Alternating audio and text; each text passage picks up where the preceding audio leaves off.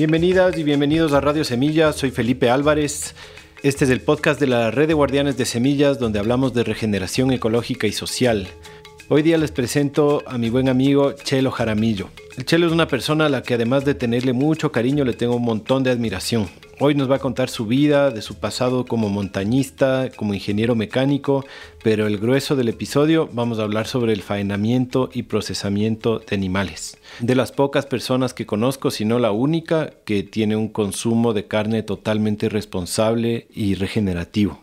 El Chelo es el esposo de la Karina Damer del episodio 16 Educando en Libertad, que curiosamente justo esta semana está cumpliendo dos años desde su publicación, uno de los episodios más escuchados de Radio Semilla. Hermana de Doménica Damer, que en el episodio 64 nos habló de la granja Atupamba, donde viven el Chelo y la Cari en un idilio agroecológico, como le llama el Chelo. que a propósito, Atupamba es uno de nuestros proyectos aliados están en Palugo, cerca de Pifo, cerca de Quito. Ofrecen a nuestros miembros el 20% de descuento en todas sus experiencias y talleres. Y ahora se acerca uno de bioconstrucción, que es una joya. Les dejo el link en las notas. Otro proyecto aliado es el nuestro, aquí en Cotacachi, Casa Semilla. Disculparán la autopromoción, pero estamos justo organizando un taller que le puede interesar a los oyentes de este episodio, que es un taller de gallinas y gallineros con el Javier Herrera que estuvo en el episodio 28. Va a ser este 15-16 de julio aquí en Casa Semilla, en Cotacachi. Igual, miembros de Radio Semilla tienen 20% de descuento. Véanlo en las notas y para hacerse miembros de Radio Semilla, vayan a radiosemilla.com barra apóyanos. Ahí pueden ver la lista de todos los proyectos aliados con los descuentos que ofrecen a los miembros. Es muy fácil hacer un aporte mensual o anual pequeño, mediano, grande, todo nos sirve. Es la única fuente de financiamiento que tiene este podcast, así que si es que tienen la posibilidad, si es que valoran el contenido que compartimos, si es que les gusta, entren a radiosemilla.com y conviértanse en miembros. Una pequeña alerta de contenido sensible. No sé si a estas alturas nos quede algo de escuchas veganos, pero si nos escuchan, sepan que les queremos mucho y valoramos su audiencia, pero este episodio tal vez no sea para ustedes. Al menos la segunda parte, donde se pone un poco explícito el tema del faenamiento y el desposte de los animales. Admiro mucho del Chelo, que es una persona muy pragmática, directa y no se anda con rodeos. Eso tal vez para algunos les pueda sonar un poco crudo. A mi criterio, no hay manera más responsable y regenerativa de relacionarse con los animales que la manera en la que lo hace el chelo. Los cría él mismo, les da alimento agroecológico de su propia finca, les ofrece una muerte digna y no solamente provee una buena salud, una nutrición a la familia y a la comunidad, sino que también es parte de una profunda espiritualidad. Bueno, espero que lo encuentren valioso. Les mando un abrazo. Chelo Jaramillo, hermano querido, amigo, gracias por aceptar la invitación al podcast. Bienvenido a Radio Semilla. ¿Cómo llegas? Bien, bien, compañerito, gracias a ti. Y te reitero eso de gracias por mostrarme esta ventanita a esta realidad paralela en la que a veces no interactúo tanto. Así me decías que casi nunca tienes como espacios donde hablar de tu propia vida, así por eso me dices, ¿no ve? Así con esa objetividad específica, no. Bacán. Siempre hacemos una pequeña historia personal de los invitados. Eh, para la gente que no es de Ecuador, ese cantadito que sale de ti, ¿de dónde es que viene? Ese viene de la cuenquita, pues. Claro, yo soy cuencano de nacimiento, entonces las, las malas y las buenas costumbres son difíciles de olvidar. En el caso del, del, acento cuencano es una buena costumbre, es un, un elemento de identidad, de, no sé, de, de, valía. A mí siempre me ha resultado súper interesante el, el, que no he soltado mi acento a pesar de vivir lejos del lugar de donde nací. Claro, lindísimo es ese acento cuencano, hermano. A mí me, uh -huh. me, encanta. Es como una identidad así súper arraigada. De, sí, de tengo entendido de, de, un poco de lingüística, de, que algunos estudios de lingüística que hubo del, del, del cantadito cuencano y sus orígenes. Dicen que es el resultado de la cañarización, primero del quechua que hubo, porque hubo un periodo de, de dominación incaica en el imperio Cañari, pero ellos, ellos nunca se dejaron dominar completamente y en su identidad conservaron muchos vocablos e inclusive el cantadito. -huh. Y otra teoría dice que es resultado de que a Cuenca llegó muchísima gente judíos sefarditas y que ellos también apostaron con un español no tan castizo o puro, ¿no? Dicen, dicen los, en, los, entendidos. Recién hablamos en, en, un episodio de eso de, la, de los sefarditas, no me acuerdo en cuál fue. Es súper interesante ese tema, pero no creo que sea esa porque los sefarditas se asentaron en todo lo largo de la, de la sí, sierra. Sí, se fueron por todas Pero Yo creo que es la conjunción de los factores. Claro. La cañarización, el, los, los, los, españoles, no sé, medio, medio rústicos también que habrán llegado allá. Porque es, es, conocido que en las partidas de españoles que fueron en su, en su colonización eran de muy distintos tipos, ¿no? Ah, ve. Y todo país tiene como su, su cuenca, ¿no? Así Argentina sí. tiene Córdoba, que también tiene sí, su hablado sí, sí, raro. Sí. Qué lindo, loco.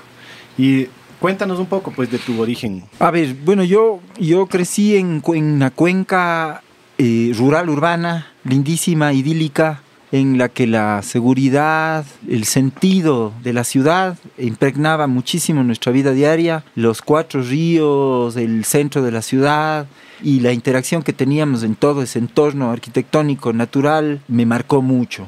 Entonces viví una, una época idílica, creo yo, en una ciudad hermosa, hermosa, que estaba en una transformación positiva, súper positiva en, en la época en que yo vivía en Cuenca, tanto como la regeneración de los ríos, la recuperación del centro histórico, la regeneración de las aguas en las piscinas de oxigenación. Fue un cambio de mentalidad interesante que tuvo la ciudad y yo fui testigo de eso como parte de... Y claro, me impregné un poco de eso, de, del ámbito también cuencano, en mi caso de una familia de clase media alta, en la que teníamos una vida con distintos sabores, ¿no? La, interacción entre los distintos estratos socioeconómicos en Cuenca tenía en mi época, ¿cómo le llamaría yo? Un marco casi específico de quién era quién en la ciudad y sus funciones, sus capacidades y todo en base a, a esta estratificación aristocrática, ¿no? Bastante. ¿Como, como un ejemplo?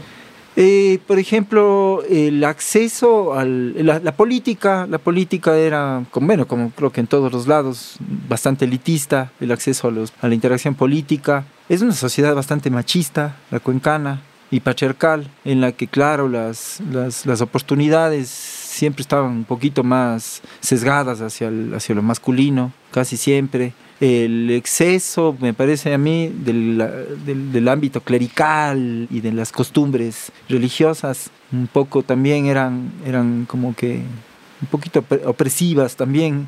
La falta de comunicación sobre temas importantes en, en las familias, al interior de las familias, sexualidad, control de natalidad y todo era nulo en muchos casos, había muchos embarazos adolescentes en clases medias altas, lo cual denotaba una especie de, no sé, de conservadurismo un poquito rancio a ratos, del cual nunca, nunca llegué a regocijarme mucho, la verdad. Era la parte que no me gustaba de Cuenca. Afortunadamente mi mamá siempre fue una rebelde de esencia y ella, tras su divorcio con mi padre, ella decidió salir de Cuenca y nos llevó a mi hermano y a mí a vivir en Quito. Y estudiamos en Quito unos, un periodo de unos dos, tres años en, en el colegio y acabando el colegio regresamos, tanto él, él que es el mayor, él regresó acá a Quito primero, a la Politécnica y después regresé yo a estudiar también en la, en la ESPE. Ah, ¿tú estudiaste en la ESPE? Yo estudié en la ESPE, estudié Ingeniería Mecánica. Yo también. Qué loco. Sí, pero yo estudié dos años nomás de Ingeniería ya, Mecánica en la ya, ESPE. Ya. ¿Eh? No sabía que compartíamos sí, eso. Sí, como no sabía yo tampoco. Oye, pero volviendo a esto de Cuenca, dos cosas dijiste que me llaman la atención un poco. Esto que yo no, no cacho mucho la historia de la regeneración de los ríos y del centro, que es Mm. súper interesante, que es la única ciudad que tiene ríos limpios cruzando Así por el es. centro de la ciudad. Hemos hablado al- algo, algo, pero no a fondo. Yo no sabía que fue como en la época en la que tú eras niño ahí. Eso me parece bien interesante. Y tuve la suerte, tuve la suerte de que mi tío, por mi lado paterno, fue el arquitecto que estuvo a cargo de, de la ejecución del plan urbano, de la, de la modernización del plan urbano de la ciudad de Cuenca. Y esto se basa en un, sobre todo en un diseño urbano que realizó un arquitecto uruguayo, no estoy seguro su nombre, en los años 60. Y realizó todo el, el diseño urbano de la ciudad, tomando en cuenta factores que en ese tiempo eran súper, súper innovadores. La regeneración de los ríos, la captación de todas las aguas, lluvias por un lado y negras por otro para su posterior tratamiento, y como que un sentido de ciudad en base al entorno hidrográfico que existía en la ciudad. Eh, La división, la importancia del casco histórico, la interacción del día a día de las personas que vamos al centro histórico. Así era en Cuenca. Eso mantenía viva la ciudad, la dinámica, el transporte, las comunicaciones. La gente iba al centro a trabajar, regresaban a almorzar a sus casas y regresaban al trabajo en las tardes. Entonces había una dinámica muy pueblerina. ¿Esto fue en los 70 Esto fue en los 80s y 90s. Ah. Ajá. Y además, era una ciudad en la que yo, un niño de 11, 12 años, podía coger una bicicleta e irse al otro extremo de la ciudad a jugar con sus amigos, pasar toda la tarde y regresar 6, 7 de la noche en bicicleta a la casa. La otra cosa que mm, me acuerdo que conversamos hace un tiempo también, que me parece interesante de Cuenca, es que tiene una historia territorial distinta que el resto de la sierra.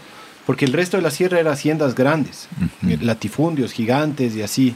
Y tú creo que me contaste que en Cuenca era diferente, por, por, me imagino que por su geografía, que no había grandes haciendas, sino todas eran como fincas eh, medianas o pequeñas que daban de comer a toda la ciudad, desde siempre. Sí, sí, eso pasa. Es, lo que pasa es que en Cuenca hubo una, una feudalización diferente. Más que en Cuenca, en, en, el Azuay. El Azuay antes se conformaba de Cañar y Azuay, las dos provincias. Y la provincia que más feudalizada estaba era Cañar. Las grandes haciendas estaban principalmente en Cañar, también en Azuay, en mucha parte del Azuay. Y en realidad lo que, más, lo, lo que era más cercano al entorno urbano estaba mucho más lotizado en pequeñas zonas, con sus respectivas haciendas, ¿no? Pero lo lindo en Cuenca es que hubo unas zonas aledañas a la ciudad que tenían una distribución mucho más, más dispersa de la tierra en mucha gente de la zona. Entonces ellos ancestralmente y por tradición trabajaban la tierra, pero en pequeños minifundios. Esta zona se llama San Joaquín y es ahora uno de los ejemplos de producción orgánica agroecológica urbana para suplir las necesidades urbanas, de lo que tengo entendido. Y es interesante cómo manejan sus residuos, hacen muchas, muchas cosas de lo que sé. No he tenido la suerte de visitarlo recientemente, pero de lo que sabía es un ejemplo de, de manejo. Y bueno, volviendo a tu vida, tú viniste a Quito a estudiar la ESPE, te graduaste de ingeniero mecánico ahí. Sí, o sea, en, tuve la suerte de que eh, a lo largo de mi carrera universitaria, la cual es parte de mi formación, tuve el, el, el chance de acceder a un, un, sistema educativo que estaba en innovación en esa época. La ESPE estaba como que tratando de despuntar en, el ámbito académico, había recursos, había unos laboratorios muy interesantes, era, había más holgura en los estudiantes, no éramos tantos estudiantes. Entonces para mí fue realmente un caldo de cultivo de mi, de mi intelectualidad en ese ámbito, en el ámbito de la mecánica, ¿no? Que chuta es realmente una de las ciencias y de las, no sé, de las bases de muchos otros campos. Y en la ESPE son re prolíficos con las ciencias exactas, ¿no? O sea, si es que tú pasas es porque manejas el cálculo y la física así como... Verás, una cosa es la formación académica que te dan y otra muy diferente es, claro, la, la calidad de la misma o que te exijan, la calidad uh -huh. académica que te exijan. Uh -huh. Porque en realidad el aprendizaje de muchos de los temas en la universidad yo los hice por mi propia cuenta. Mm. No me resultaron tan útiles las clases presenciales ni la repetición continua de, de algoritmos matemáticos, sino que por mi cuenta yo tuve que, la, para poder aprobar obviamente los, los, exámenes y todo, tuve que ceñirme un poco a las metodologías que nos enseñaban y nos compartían. Pero nunca consideré que eran métodos muy buenos, la verdad. Muy didácticos. No eran muy didácticos. Yo creo que en ámbito tecnológico, en el ámbito tecnológico hay muchas más opciones para volverle más interesante al aprendizaje. Claro, es que esa es la Universidad del Ejército, ¿no? Para los que no saben, sí, entonces son bien sí, sí, sí, cuadraditos. Sí, sí era un poquito, uh un poquito rígida en el ámbito de que simplemente era en base a exámenes teóricos tu calificación y yo me pasé mucho más tiempo en los laboratorios en la universidad, haciendo cosas por mi cuenta que en las clases presenciales. Mm.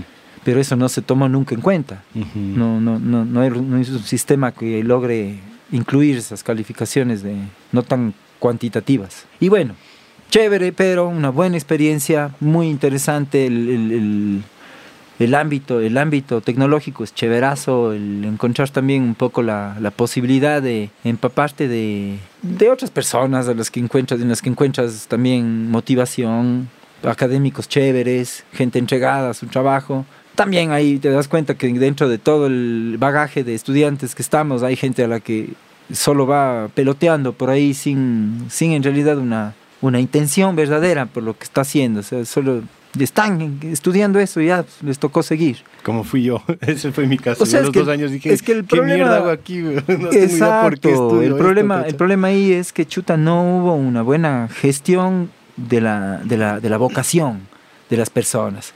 Y eso ya comienza desde el colegio, Ujú, porque tienes que ser bachiller. Claro, Entonces ahí ya comienza la primera barra basada, como digo yo. claro. Hay personas que no necesitamos ni siquiera ser bachiller, tal vez, para surgir en, en el ámbito que realmente nos apasione o que nos guste.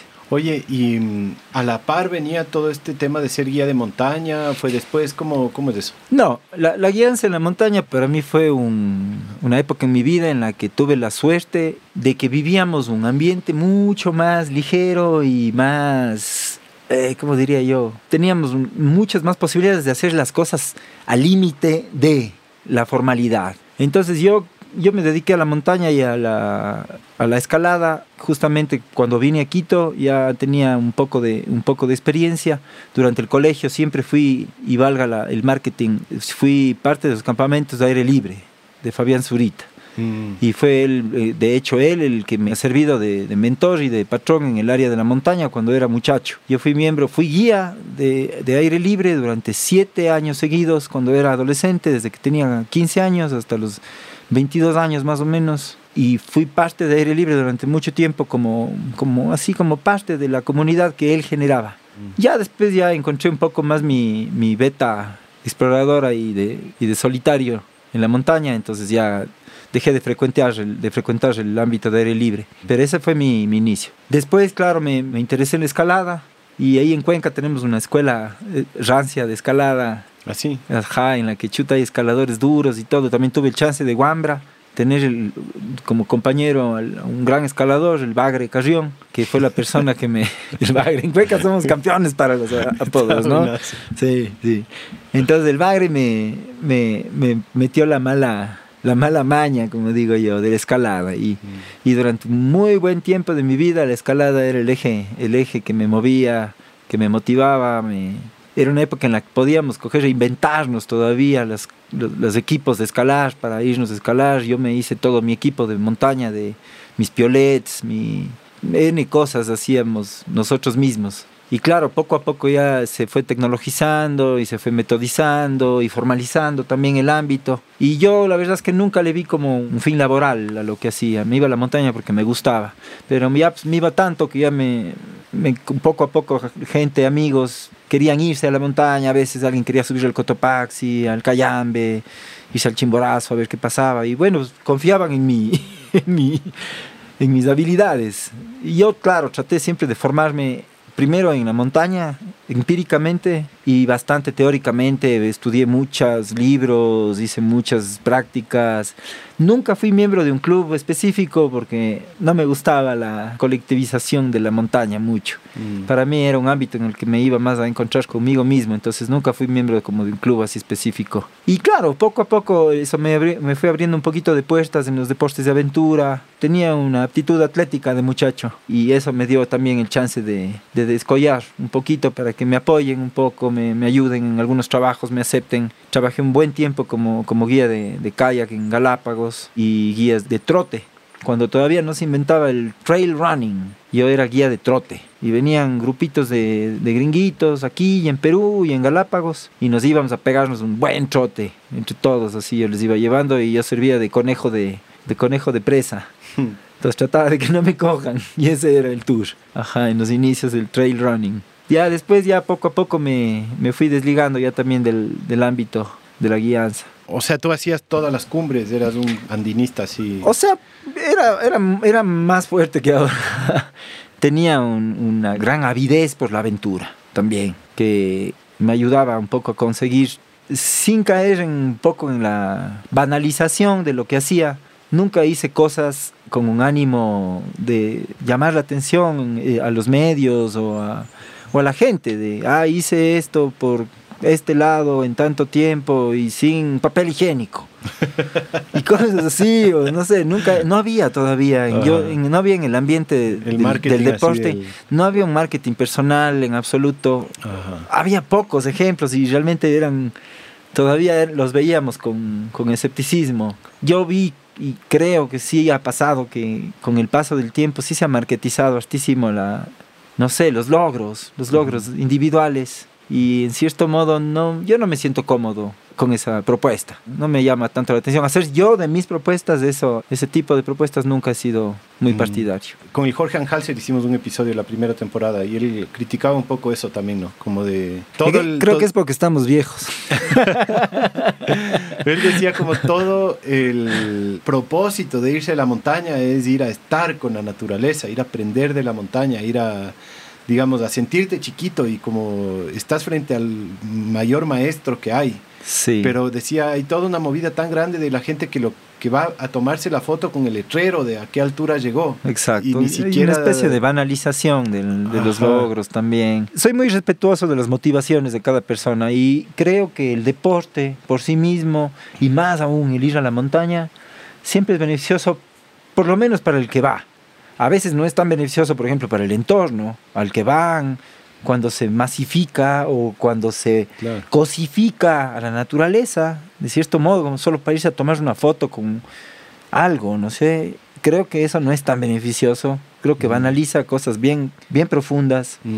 Pero soy respetuoso. Vivimos en un mundo en el que creo que es imposible. Chuta, me, comenzaría a pelear con medio mundo si me pongo en una posición demasiado rígida con esa forma de ver la vida. Cada uno, cada uno. Cada uno, cada uno. Bien está. Y les felicito si es que llegan a la cumbre, si es que no también por haberlo intentado. Ajá. Ahí es la, Oye, ¿y qué te hizo que dejes de dedicarte a los deportes de aventura? Bueno, ahí un poco el detonante de mi cambio de rumbo. es una serie de episodios epilépticos que tuve cuando tenía aproximadamente unos 28, 29 años. Súbitamente comencé a tener crisis epilépticas y el contexto de, que se generó alrededor de eso limitó un poco mi desarrollo en, los ámbitos de los deportes de aventura y en los ámbitos en los que existía alguna responsabilidad ajena o, sobre mí, sobre otras personas, mm. como es el caso de la guianza o del acompañamiento en deportes. ¿Eso te pasó alguna vez en la montaña? Me pasó muchas veces. Mm. Algunas en la montaña, algunas en el campo, algunas en la ciudad. Es una especie de flashback que aparece súbitamente en los lugares menos esperados. ¿Y no, no sabes qué fue lo que detonó eso? No, nunca, nunca tuvimos un diagnóstico específico sobre el origen de la condición. Mm. Y tampoco recuerdo haber tenido episodios epilépticos en mi infancia, más allá de ciertos desvanecimientos que no, no creo que hayan sido. Actualmente, tras 16 años de epilepsia, me, me voy atrás y me doy cuenta y agradezco que me pasó, mm. porque ese fue el detonante de un cambio de rumbo en mi forma de vivir. Y el cambio de rumbo, o sea, detonó esto principalmente porque la condición te impedía ejecutar bien los trabajos o porque la percepción social alrededor tenía un impacto? Muchos factores confluyeron para replantearme muchas cosas. El primero de ellos fue la estigmatización de la epilepsia por parte de las personas. Cómo llegamos a estigmatizar una condición y cómo llegamos a estigmatizarnos cuando sufrimos de una condición. Yo el recuerdo más más fuerte que tengo de esos inicios es que la victimización por parte de tu círculo cercano genera una atmósfera negativa, difícil de, de verla de una manera positiva porque comienzan a victimizarte un poco. Las personas que te conocen primero, en el ámbito laboral te vuelves una persona vulnerable que es insegura para cumplir ciertas labores o bajo ciertas condiciones. En el caso de los deportes de aventura, obviamente resultaba un poco complejo el, aumentar el riesgo que de por sí tenían por la posibilidad de que tuviese un episodio convulsivo o de desvanecimiento en medio de una actividad, de un deporte de aventura, más aún si era yo el guía. Claro. Entonces, en, en, cierto momento tuve que asumir que no podía seguir guiando, como lo estaba haciendo, porque me había dedicado ya un buen tiempo, unos tres años, cuatro años de, de guianza, más me di cuenta que no era así, no, no, no podía seguir con eso, pese a que tenía mi carrera como respaldo a lo que me podía dedicar, a lo que siempre me he dedicado, porque a lo largo la ingeniería siempre ha sido como una de las ramas en las que he estado inmerso. Y bueno, tenía ese backup y siempre me fue tal vez en el apogeo, en mi apogeo de sueños deportivos, de mi estatus tal vez la, en la comunidad escaladora, y sobre todo de sentirme fuerte en, el clímax de mi juventud, capaz de todo lo que me pasaba por delante. Y en ese momento fue cuando vino toda esta situación y me abrió un panorama en ciertos momentos sombrío, desalentador, negativo, con el que poco a poco fui, no sé, creo que a la larga fue lo que me empujó a buscar por otros lados nuevas, nuevas motivaciones, nuevas, una nueva misión, o la misión tal vez, que hasta mientras solo había estado buscando de montaña en montaña. y como para cerrar ese tema, ¿tú crees que hay digamos, ¿qué es lo que crees que no está funcionando bien en la sociedad? Este tabú y esta estigmatización, ¿cómo se soluciona? Bueno, a ver, un poco la, en el caso de la epilepsia principalmente, sí hay una falta de conocimiento bastante amplia de qué es la epilepsia, qué hacer en un caso de un ataque epiléptico, que creo que sí se está supliendo bastante a través de, de, publicidad, de información. Hay entidades, hay una política pública que también creo que en cierto modo sí apoya, pero una condición implica restricciones. En mi caso, yo me pongo a pensar, la restricción proviene inclusive de mí mismo. Yo tengo que asumir las responsabilidades que puedo cumplir, pero si, por ejemplo, tal vez si sabemos que mi historial o que el historial médico de una persona implica continuos trastornos o continuos episodios en los que puede perder el control de su maniobrabilidad, de su, de, su motricidad o, del sentido mismo de conciencia, obviamente no podemos otorgarle una labor cuya responsabilidad implique un alto riesgo. Entonces las restricciones surgen por sí mismas, van apareciendo a lo largo del camino. Ahora, por ejemplo, en el ámbito laboral existe también el dilema por parte del epiléptico me declaro eh, como un epiléptico ante la petición de trabajo que estoy haciendo, va a incidir en la persona que me contrate o en la empresa que me contrate el que yo sea epiléptico para que me contraten o no. El sentido común me dice que la persona que va a estar a cargo en recursos humanos de analizar los currículums no va a contratar a la persona con epilepsia. Pienso en esa manera, yo que inclusive siendo un epiléptico trato de ser más abierto, pero el sentido común me dice que no me van a contratar por poner que soy epiléptico. Entonces, no sé si puedo llamarlo una discriminación o una precaución, depende del lado de que lo veas. O en el caso de una gran empresa, por ejemplo, que es la productividad de un epiléptico la misma que la de una persona que no tiene epilepsia, seguramente sí, puede ser inclusive superior. Puede pasar de los dos lados, pero el factor de riesgo aumenta un poco. Entonces, si analizas eso numéricamente, siempre te vas a ir por el lado más seguro, ¿no? Claro. Entonces, no sé, no, no puedo hablar de una discriminación directa hacia mí, no, nunca la he sentido directamente. Creo que uno mismo se discrimina en cierto grado, mm. a veces, en, en, los momentos más difíciles, porque te ves vulnerable. Te, ves, te das cuenta que eres vulnerable, que no eras ese chuta, esa persona que creías que podría lograrlo todo cuando quería y como quería y te hace repensarte, te hace encontrar satisfacción y, no sé, y grandeza también en cosas más chiquitas. En mi caso yo volqué mucho mi vida hacia la convivencia conmigo mismo, también el hablar conmigo mismo, el interiorizarme bastante en cosas, hacer actividades en las que logro interiorizarme bastante, la agricultura, la carpintería, la mecánica, las cucharas, que son mi, mi pasión. mi, mi, tratamiento de autoayuda. complejo, ¿no? Es complejo, sí. Oye, ¿y mm, cómo fue que llegaste acá donde estamos? A ver, le cuento un poco a la gente dónde estamos. algo habré dicho en la introducción, pero el Chelo es esposa de la Cari Damer. La Cari Damer estuvo en la primera temporada hablando de educación y después su hermana Doménica estuvo en la segunda temporada hablando de Atucpamba, que es esta finca en la que estamos aquí en, en Mulauco. Y cuéntanos un poquito, de, aquí mi intención es entrar a hablar de tu parte de lo que haces aquí en la finca, que tiene que ver con los cárnicos, el procesamiento, el faenamiento, el desposte. Pero cuéntanos cómo fue desde que cambiaste de rumbo a estas actividades más, más internas, personales, y hasta llegar acá a, Tupamba. Bueno, el detonante de mi cambio de rumbo fue la epilepsia, obviamente porque en realidad me tocó coger y interiorizarme en actividades prácticamente medio solitarias, en las que podía hacerlo yo todo solo sin poner en riesgo a nadie. Durante un buen tiempo no dejé la montaña y me iba a la montaña solo, hacía muchas salidas en solitario Y justamente en la montaña nos conocimos con Karina y compartíamos ese, ese gusto por la montaña, nos conocimos en la montaña. Y a partir de ese conocimiento en la montaña nació el Antonio, que es el segundo detonante de mi, de mi cambio de vida y de forma de ver la vida también. El Antonio ya tiene sus 13, El Antonio tiene 14 años y va a los 15. Entonces esto es más o menos hace unos 16, 15, 16 años, me llegó la paternidad y me cambió completamente la, la perspectiva que tenía de todo lo, lo, que había hecho y de lo que podía hacer.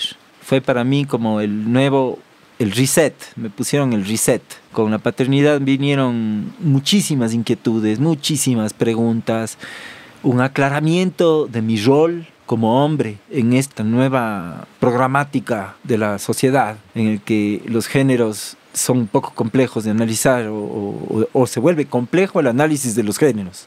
Mm. Para mí fue la reafirmación de mi vocación como hombre y la significancia de serlo en las labores en que me corresponden mm. como hombre y como persona al mismo tiempo. Tuve el chance hermoso y divino, divino de acompañarle a la Karina en el, en el nacimiento del Antonio y de todos mis hijos he tenido la suerte de estar ahí presente y es más, del último le recibí yo a, mm. mi guagua y eso también me acercó plenamente, plenamente a la, a la, experiencia de ser papá. El día a día que llevo con mis guaguas también, el tipo de, de educación y aprendizaje que aplicamos hace tan disfrutable y tan rico el ser papá para mí que es una actividad a la que le dedico el 60% de mi tiempo efectivo. Esa es mi, mi razón de ser, mis guaguas, mis guaguas. Con ellos estoy, para ellos soy y disfruto de ellos en todo momento, cuando es y cuando no es. Y aprendo, aprendo sobre todo. Entonces, claro, la paternidad me vino con eso, con justamente la posibilidad de aprender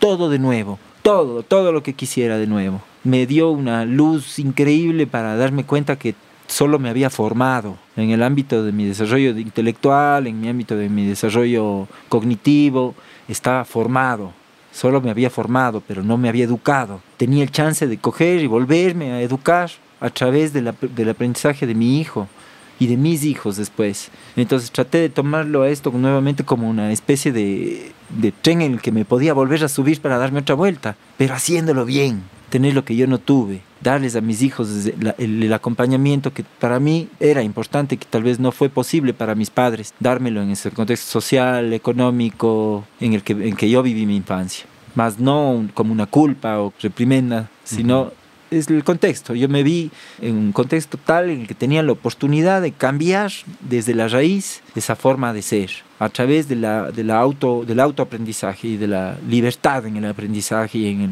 en la educación. Y claro, eso me dio también muchísimo chance de coger y explorar en el ámbito en el que íbamos a vivir, que es este Mulauco, que es, yo siempre digo, es el paraíso, porque lo tengo todo, pero no soy dueño de nada. Entonces aquí las, las, las condiciones tanto del, del, lugar como del entorno, como de los recursos y todo, confluyen en una chuta, en un, un idilio agroecológico con el que me encontré hace 16 años y del que súbitamente comencé a entender las cosas mucho más allá de la ingeniería, porque yo venía formado por la ingeniería y analizaba mucho siempre muy estándarmente, de una manera muy metódica o bajo los lineamientos de la ingeniería. Y aquí llegué a encontrarme con un sistema que, chuta, que escapa a un complejo análisis de procesos. Entonces me fui encontrando con cosas, me fui empapando de, una, de un mundo chuta bien lejano que era para mí el de la agroecología. Era completamente nuevo pero súper lindo, súper retador y realmente fue lindo también el, el, hecho de que Karina y su familia tienen un historial hermoso de como campesinos, como gente del campo. Entonces pude, pude irme empapando yo de una persona rural que siempre había tenido un apego a la naturaleza y a la montaña. Tuve el chance de chuta de irme empapando de, la, de lo que es vivir en el campo y de esto que llaman agroecología, pero de una manera experiencial completamente a través de la, del contacto con las huertas, con los animales, de ver los procesos en su más pura forma, en su más cruda forma me fue inspirando, inspirando para acercarme a lo básico y tratar de ir cada vez un poco soltando muchas cargas que a veces nos enseña a llevar el urbanismo. Y me atrevo a decir más que agroecológico, es como, no sé, holístico, ¿no? Como todo un estilo de vida. Tu casa mismo en la que estamos ahorita, la construiste tú mismo, con maderas de aquí, con pisos de la piedra que tú mismo sacaste de la mina, así como... O sea, es que justamente esa era la oportunidad que me dio la vida, de coger y hacer desde muy hacia atrás, comenzar a pulir lo, lo que yo quería. Y el entorno me daba la posibilidad, el reto de que como hombre, como, como persona, puedo ser autosuficiente y crear mi entorno, modelarlo de una manera respetuosa o, simplemente, no sé, el, respeto hacia la naturaleza, eso lo he tenido siempre muy presente. Por suerte tuve siempre muy claro, mi mamá era súper, súper ecologista y ambientalista, entonces me impregnó mucho de su, de su forma de pensar y mm fui consciente de la importancia de la naturaleza y del ente que es la naturaleza, o sea, de ese todo que en realidad nos hemos ido desapegando por esta sistematización y urbanización extrema. Tuve la suerte de siempre estar en cierto modo contactado con eso. Y ahora, claro, desde que vivo en, en el campo, siento con más claridad, veo con más claridad los alcances de, lo que hago para bien o para mal. Mm. Entonces poco a poco trato de ir puliendo esas prácticas, son prácticas. Es bastante sistemático también el ser un polinizador positivo o un recolector positivo y no uno negativo. Como le dicen, el live no trace, pero tiene que volverse intuitivo de las cosas que haces en el día a día. Y aquí es fácil, porque la naturaleza te llega a encauzar en ese camino en sus ritmos, en sus ciclos, en las necesidades que surgen, en la aparición de oportunidades por, la, por la época, por el clima. Entonces yo me declaro completamente intuitivo en, el, en este ámbito, en el ámbito de la agroecología. No soy muy intelectual, me gusta la información, me gusta buscar, leer, escuchar, aprender, pero no soy metódico. Entonces trato siempre de irme por unos modelos de, de trabajo bien, bien intuitivos, bien espontáneos. Y bueno, pues ahí poco a poco la, la experiencia va quedando. No soy lo metódico suficiente como para ir guardando toda la información nunca, pero para mí, para mí queda y yo trato de transmitirla o de mejorar el ámbito en el que se desarrolla. Eso, por ejemplo, en el caso de los cárnicos. Eso, vamos metiéndonos ahí en el tema de los animales. Cuéntanos un poquito qué animales tienen, cuántos animales tienen, cuál es tu rol con los animales. Correcto. A ver, bueno, aquí el, al que debemos dar la, el crédito por los animales es a mi suegro. Eric Damer. Mi suegro es realmente el último de los campesinos reales que he visto y que conozco. Una persona que pasa los 365 días del año en su espacio de trabajo, en su hacienda, y que conoce todos los detalles de, de, este lugar maravilloso de un modo increíble. Entonces se ha llegado a una conexión tal y un manejo tan, tan interesante de este espacio que él ha logrado y generar un sistema de rebaños de distintos animales que tienen un pastoreo rotativo a lo largo de la hacienda. Entonces, de esa manera, aquí en Mulauco tenemos el hato principal de vacas lecheras, que son las privilegiadas y que van como a la cabeza paseándose por los potreros comiéndose los mejores pastos. Después de eso tenemos también las mulas y los, y los caballos. También tenemos un rebaño de chivos, un rebaño de llamas y yamingos y guarizos, ¿Puedes explicar qué es un guarizo? Un guarizo es la mezcla de una alpaca y una llama o de una yaminga y un alpaco. Entonces es una, una mezcla de un camélido. En el caso de las alpacas, si no, tal vez les digo así auditivamente necesitan, son estas bien gorditas con hasta fibra que parecen peluchitos. Los yamingos ya no son tan puchunguitos como decimos en Cuenca y son así ya más, más, más lacios. Y los guarizos son una mezcla de estos dos. Y aparte, de, aparte también de las llamas, también hay un rebaño de chanchos que se pasea en libre pastoreo por una zona de la hacienda. Entonces, chuta, hay un potencial pecuario importante. Aquí, para darte un número, las vacas, el hato de las vacas son más o menos de 12 a 16 vacas. El hato de los yamingos son tal vez unos 20 a 25 yamingos. Los chivos deben rondar también el mismo número. Entre mulas y caballos tal vez rondan unos 15 ejemplares y los chanchos superan la veintena. Y gallinas incontables. Gallinas, chuta, solo por dar un número al azar, son más o menos, son más o menos unas 30 jaulas y son aproximadamente de 20 a 25 jaulas por gallina. Mm. Entonces unas 600 gallinas fácil, más, debe ser bastante más. Mm. Entonces hay todo un sistema de pastoreo rotativo con distintos animales para distintas épocas del crecimiento del, de los potreros. Entonces, de esa manera, chuta, mi suegro logra optimizar muchísimo tanto el, el pasto para los animales, la producción lechera el, y la producción de los cárnicos con los otros animales. Entonces, cuando yo llegué, no existía todavía el eslabón productivo en el área de los cárnicos, aquí en Mulauco. Estaba proyectado, Eric tenía, tiene proyectado ya muchos de los proyectos así de un, un sistema agroecológico, ya están proyectados, muchos de ellos tienen los cimientos, las plataformas, pero es una persona que trabaja sola, que trabaja toda su vida un poco en soledad y del cual, chuta, yo tengo mi gran respeto por justamente eso, la autosuficiencia de la que trato de aprender ahora viene de él, eh, es una de las personas más autosuficientes que he visto en el ámbito agrícola. Él ha logrado, gracias a esta sistematización de los pocheros, caminos, establos móviles, sistema de drenaje de aguas, de, de, acopio de aguas a través de sequias, de bombeo de agua, de agua pura con una bomba, bombas solares y bla, bla, bla, él ha logrado generar como este chuta pequeño paraíso de producción. Entonces yo me encadené precisamente un poco tratando de darle una salida, una salida productiva a la producción de los animales que en ese tiempo todavía no se daba aquí, los animales se vendían en pie, lo cual no resulta tan beneficioso, además perdemos un recurso de extrema calidad, lo mejor de lo mejor, entonces no, no es cuestión solo de vender la carne. Entonces ahí yo le metí un poquito el ojo a la posibilidad de completar los procesos de, de aprovechamiento de los, de los animales. En ese caso yo me, me enfoqué específicamente en un pequeño faenadero o, o matadero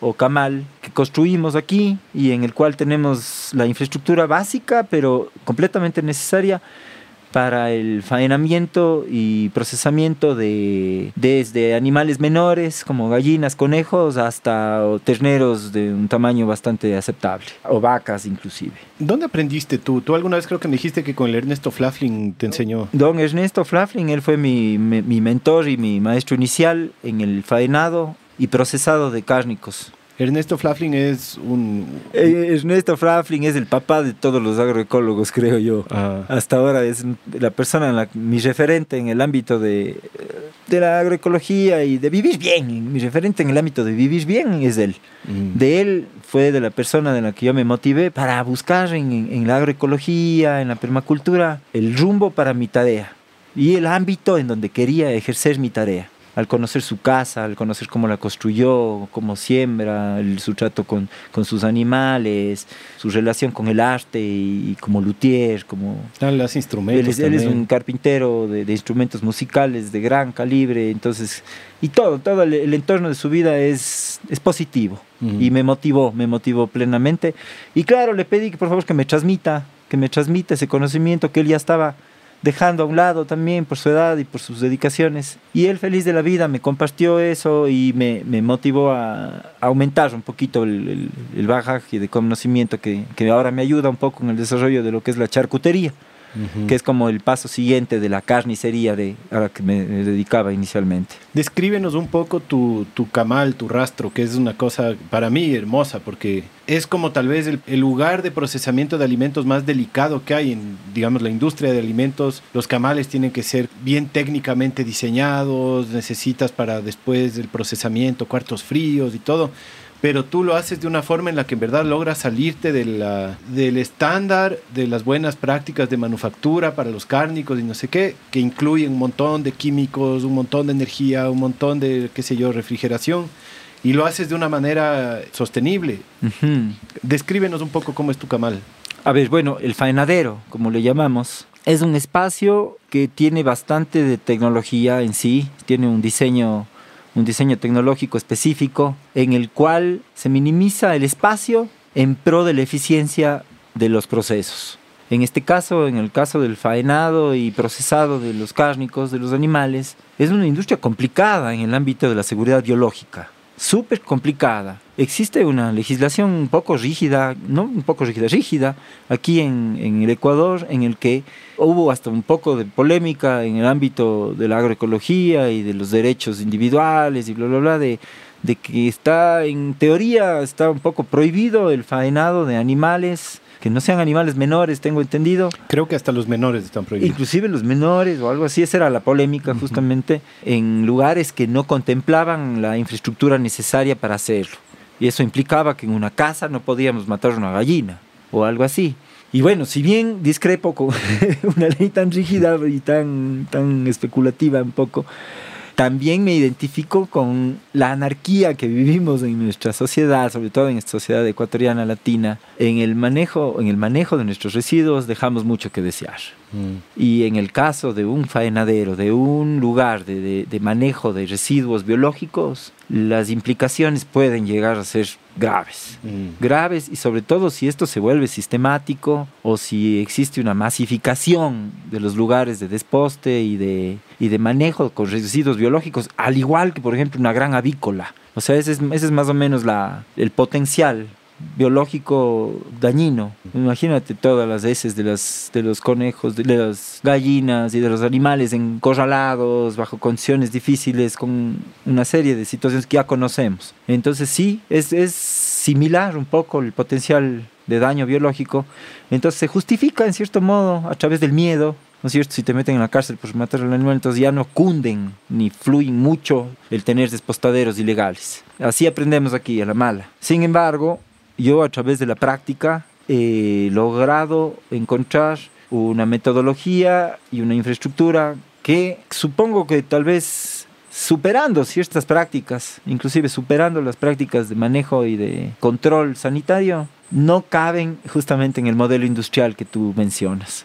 Yo trato de inclinarme a un modelo puramente artesanal y con prácticas ancestrales sobre todo.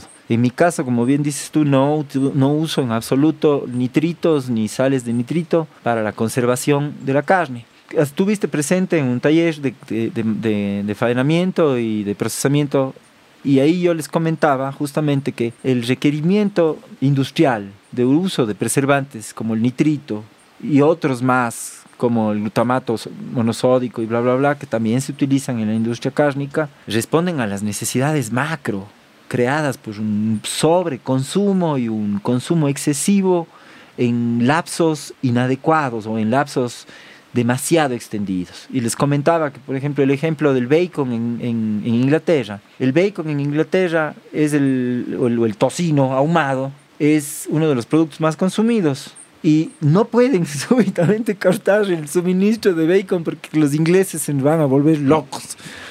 es como, se queman los supermercados. Se queman los supermercados, se, acá, se arma la grande, así, si les quitan el bacon.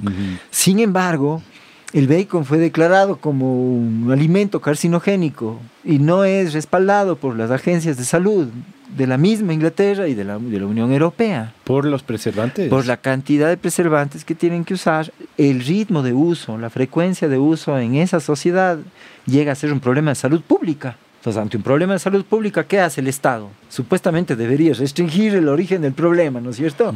Pero no es posible, porque es lo que quiere la gente. Ahora, también es tanto el volumen que consumen que requieren tener una línea de suministro siempre cubierta. Y para tener una línea de suministro siempre cubierta necesitan tener productos que duren en un container o en una bodega durante un año entero. Para que eso pueda pasar, necesitan ponerles preservantes a sus productos porque son cárnicos. Ojo, ¿por qué? Porque si no el manejo de toda la línea de suministro es imposible. Los costos serían ilimitados y el bacon barato, delicioso que comen los gorditos ingleses, no hay. Y se arma la grande. Entonces, al ser esclavos de una cadena de suministro, no pueden cambiar estas, estas situaciones. No pueden dejar de depender de los nitritos, y de los, y de los preservantes químicos.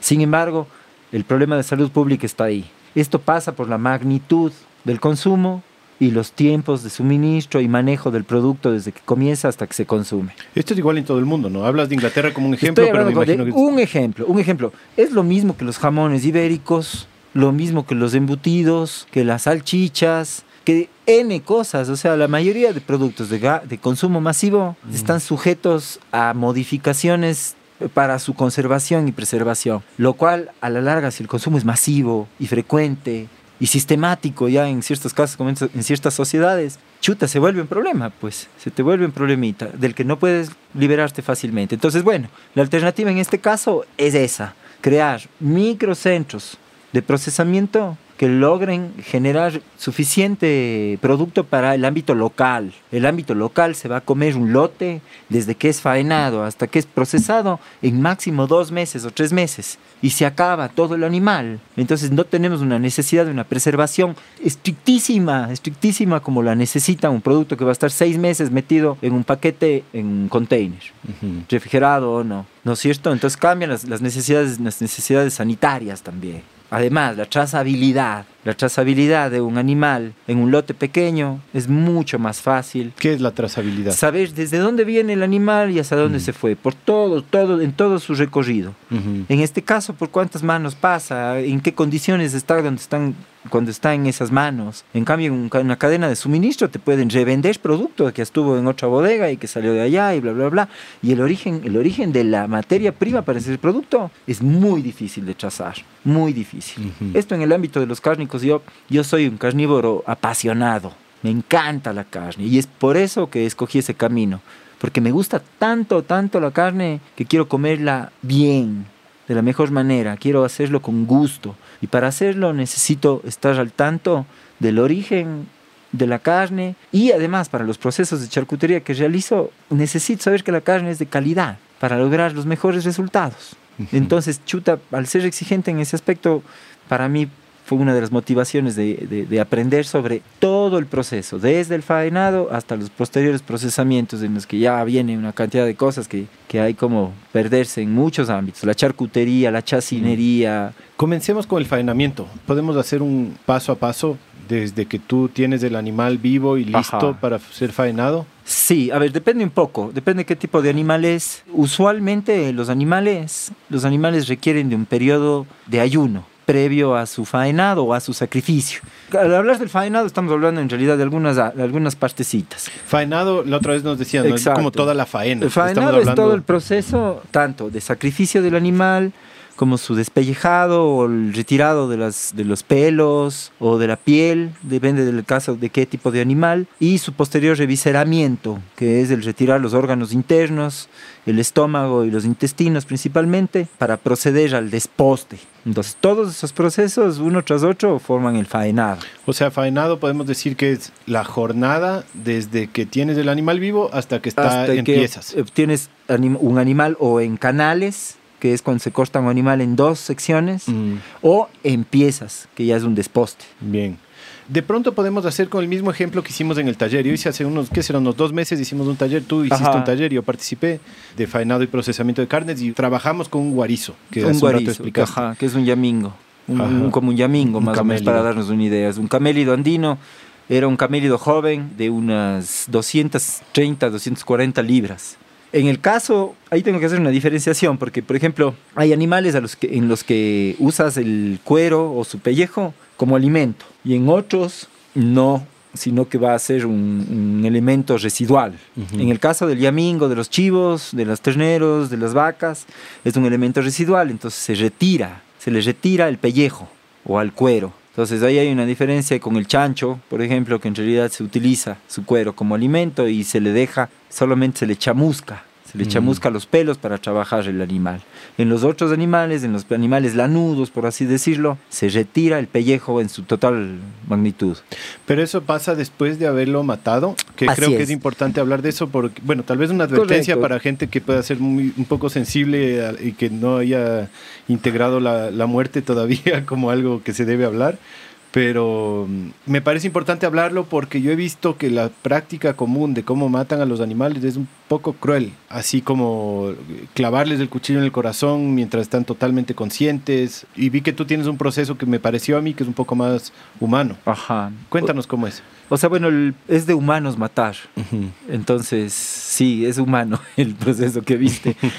Eh, ahora, la crueldad, yo creo que, no sé, pues no, no, no, me considero cruel al, al faenar un animal o al sacrificarlo. No me considero animalista tampoco, pero me considero respetuoso de los animales. Eh, en el ámbito de la naturaleza, aquí al menos en, el, en la realidad agrícola, el día a día, te das cuenta que la naturaleza es fuerte, es dura, y a veces ves situaciones duras en las que tienes que actuar con precisión y rapidez. Los primeros animales que yo sacrifiqué fueron muchos de ellos animales que tuvieron algún accidente o alguna lesión y estaban justamente sufriendo. Entonces, para solucionar y para acabar con ese sufrimiento, se procede al sacrificio del animal. Esas fueron las primeras veces en las que yo eh, he sacrificado animales, más con el objeto de acabar con el sufrimiento del animal.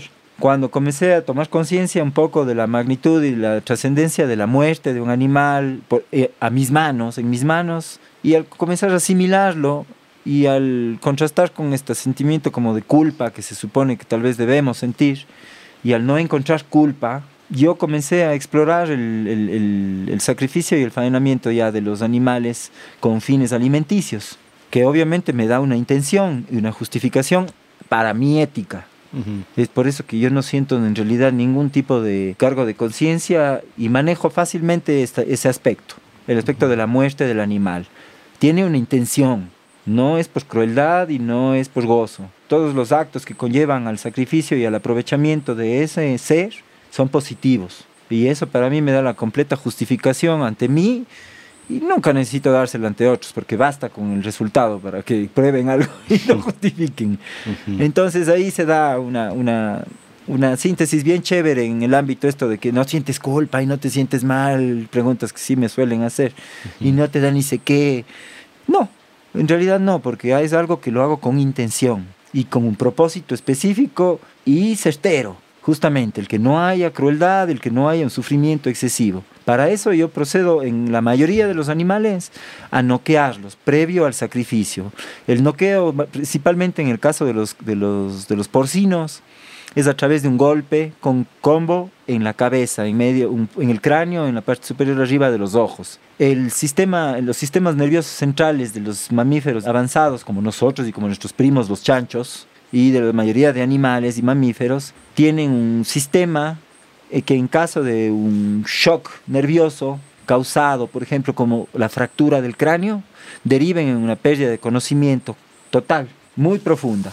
Entonces, eso es lo que yo aprovecho en el ámbito práctico para generar un estado de shock, es decir, los animales entran en coma o, se desmayan, y en el momento en que están desmayados, proceso el animal para su desangrado. la sangre del animal para lograr los parámetros adecuados de la carne que se necesita para lograr una buena carne, necesitamos que la sangre del animal drene rápidamente y fácilmente. Entonces, aprovechando este estado de, shock del animal, se lo puede manipular fácilmente con más seguridad para la persona que manipula y que maniobra. Se le iza o se le eleva a través de un tecle de manera que quede colgado e inmovilizado de las patas posteriores y quede colgado y en ese momento se le, se le degolla. El momento del degollado obviamente fluye la sangre, toda la sangre por gravedad y por el hecho de que como está en shock, todavía late, su sistema cardiovascular está funcionando y al seguir latiendo sigue expulsando a través de la aorta y de la carótida, que es usualmente la que se cercena cuando se hace el degüelle, sigue fluyendo la sangre y la mayoría de los fluidos del animal salen. Y eso genera que la carne posteriormente se madure y se, y, se pueda consumir de una mejor manera.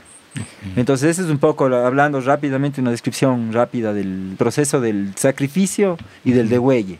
Me parece súper importante y me parece que se alinea con lo que decías antes de este proceso que tú tuviste cuando te hiciste papá, de, encontrarte en tu rol de hombre, que es algo con lo que yo me, identifico mucho en este momento de mi vida y que este tema en particular de matar un animal, me parece que es como la vía perfecta para encontrarse con esa esencia masculina. Así es. yo solo hablo de lo masculino porque es lo que conozco, pero esto que dices, ¿no? Que tiene que ser algo asertivo, concreto, certero, directo, sin dudas. Eficaz. Eficaz, ¿cacha? Que es como encontrarnos en esa situación de estar frente a un es un animal. Reto, es un reto, y es un reto muy masculino, como lo dices tú. Ajá. Es súper, súper masculino. Afloran, afloran muchos instintos interesantes que uno tiene que aprender a manejar, una adrenalina y una sensación que no, no, sé si me arriesgo a describirla, pero es una satisfacción. Al momento en que logras tu cometido de una manera adecuada y sabiendo que es con un propósito veraz y positivo, a mí me reafirma como, como ser humano y como hombre, principalmente. Porque sé que en mi naturaleza básica yo soy el que encuentro ese alimento que necesita ser cazado, procesado y vuelto alimento para los míos. Y por eso me satisface saber que lo que estoy haciendo va hacia los míos, hacia mis hijos, hacia mi familia, hacia mi comunidad, y los alimento a través de mi trabajo. Obviamente, no estamos en igualdad de condiciones, el animal ahí amarrado y yo con el combo, pero claro, obviamente no podemos regresar pues a, la época de los recolectores y cazadores y no tenemos la suerte, porque la verdad es que es una experiencia que me llenaría de una manera increíble el poder coger y, y enfrentarme a mi reto de, conseguir mi alimento de una manera integral, como lo fuera el cazar el animal y la posterior, el posterior proceso. Y lo importante de conseguir, y eso solo se consigue con la experiencia, esta certeza, esta calma, esa asertividad, ¿no? esa efectividad, porque no hay de otra. O sea, si tú estás dudando, ¿cacha? Si no das el golpe con suficiente fuerza, si no das en el lugar indicado, si es que estás pensando en, no sé, en, qué es lo que pensarán o qué es lo que, cuál será mi, mi rol aquí o si, será ético lo que estoy haciendo. Como que en ese momento necesitas la... No da cabida, no, da cabida la duda. Hay que tener una certeza de lo que quieres hacer y por qué lo quieres hacer. El por qué lo quieres hacer antes de qué es lo que quieres hacer. No llegar con la duda existencial en el momento del, de la acción. Claro, le das un mal golpe y ahí sí le haces sufrir al animal. Entonces ahí igual, si le das un mal golpe, tienes que ese momento, bajo la presión y la intensidad del momento, actuar asertivamente para hacerlo mejor al segundo intento, pero bien, y así. Entonces sí te pone en una condición de cumplir un reto, de, de, de exigirte. Y es muy satisfactorio, la verdad, al final del día, cuando tienes a tu animal listo, procesado y haberlo hecho con tanto cariño, transformado en un alimento increíble para muchos, es una satisfacción fabulosa, que es a mí lo que más me gusta de la carnicería. Sí, es en realidad me, me, da una gran, gran satisfacción. Bueno, entonces ahora tenemos el animal colgado, desangrado, y ahí procedes tú a sacarle el, cuero. Depende bastante del tipo de animal. Los animales pequeños eh, se hace a través de un escaldado. Por ejemplo, se les meten los cuyes, las gallinas, se, les mete, se les meten agua hirviendo y se les despluma o se les despelleja, ¿no? En el caso de los animales ya mayores, claro, ahí hay que aprovechar que está colgado el animal, es fácil de trabajar, la gravedad ayuda. Entonces, en el caso de los animales de, de piel, como te decía, se les extrae el cuero. Y ahí es donde entra también otra actividad súper linda, súper linda, que es el despellejado de una presa, que es un acto muy interesante en el ámbito de la talabartería, ¿cierto? Que es el manejo de los cueros y todo. Desde ahí comienza la obtención de un buen material. ¿no es cierto?, para el caso de los cueros y, y, todo. La calidad y la destreza con que se despelleje el animal va a determinar la calidad del cuero que puede después ser útil que es también importante, encontrar que al momento que estás trabajando con ese animal, prácticamente todos los elementos tienen su utilidad. Todos, todos. En la industria actual, chuta, para ser honesto, es hasta más eficiente inclusive que en la, que en la carnicería estándar tradicional, ya que todos los restos, patas, pezuñas, cueros, todo, todo se trabaja industrialmente. Entonces ese es el reto también en la parte artesanal. Claro, resulta un reto tener, además de tener el animal, tener el cuero ahí, crudito, que tienes que si no te apuras, se seca y se daña. Entonces ahí surgen un montón de prácticas, pucha, muchas de origen ancestral, muchas más modernas y optimizadas, tecnologías apropiadas que te ayudan a manejar los, los residuos del animal para obtener el máximo beneficio. Y es chévere ahí también que te exige una calidad en el trabajo y en las herramientas, ¿no? O sea, tienes que hacerlo rápido, tienes que tener un buen cuchillo, bien afilado, tienes que saber cortar dónde, y tienes que saber eh, ir aprendiendo de anatomía también. Se va volviendo un arte, se va volviendo una especie de, artesanía, una especie de, de saber la manera correcta y rápida de afilar tu cuchillo en el momento en que tienes que afilarlo, o el de coger y hacer el corte en el pliegue exacto para que no se rasgue el cuero de la manera adecuada, o al quemar las pezuñas de un animal, hacerlo para que salga bien la uña y no moleste. Después, cuestiones y, cosas tan chiquitas que se van aunando, aunando en cada faenado, que es lo chévere. El aprender también con cada faenado es una nueva una nueva experiencia. Lo que dices de anatomía es súper interesante porque comienzas a tener chuta prácticas de disección bastante seguidas, entonces comienzas a encontrar de la teoría a la, realidad. Súper chévere, es súper linda la, ese contacto también, lograr entender a los seres, a la vida, a la, a la magia del organismo, de los organismos vivos, de los mamíferos, es impresionante, es interesantísimo. Y es loco como yo estaba como tripeando esto de que el rato que se muere un animal comienza una especie de competencia, ¿no? O sea, es decir, en ese momento eres tú versus todos los demás organismos que también se quieren comer ese animal. Claro que sí. Porque hay miles de bacterias y de hongos y de moscas. Exacto, todo el mundo quiere un poco Las de eso. Las condiciones de por sí. Todos, todos están ahí a la espera. Entonces de ahí viene un poco la, el uso de técnicas antiguas para optimizar justamente en beneficio de, los consumidores humanos, ¿no? En este caso, por ejemplo, el madurado de la carne. El madurado de la carne y su correcto drenaje y, ventilado es como la, clave, la clave inicial para obtener una carne de calidad. Y realmente al hablar de calidad no te hablo de limpieza simplemente, sino de calidad eh, nutricional. La carne de por sí, crudita, así tal cual sale del animal, no es muy fácil de digerir. es, la carne es un alimento difícil de digerir. Eso todos lo sabemos, ¿no? Sí. O sea, para las personas, cuando comes mucha carne, eh, tu estómago tiene que esforzarse más. Sobre todo si esta carne no ha sido como que predispuesta para ser digerida. Entonces eso es en donde ayuda el correcto madurado de una carne, que es a la larga un proceso de fermentación. Es una microfermentación de la carne tras su muerte. La carne y todas las, proteínas cárnicas tienen muchísimas azúcares, muchísimos azúcares en sus células. El momento que muere un animal y, y esas azúcares inician su proceso de descomposición al interior de cada célula y se comienzan a fermentar y se comienza a acidificar la carne hasta llegar a un punto de acidificación perfecto, en el que la acidificación es perfecta para inhibir a las bacterias que causan la putrefacción y que se dañe la carne. Entonces llegar a ese proceso de una manera intuitiva y en base a prácticas ancestrales ha sido un poquito largo, me ha tomado el tiempo para aprender en base al, error muchas veces, pero actualmente manejo bastante bien la práctica del madurado de la carne y bueno, de sus posteriores procesos de preservación, que en mi caso es únicamente la sal y el humo, que son esos mis elementos de preservación, sal y humo.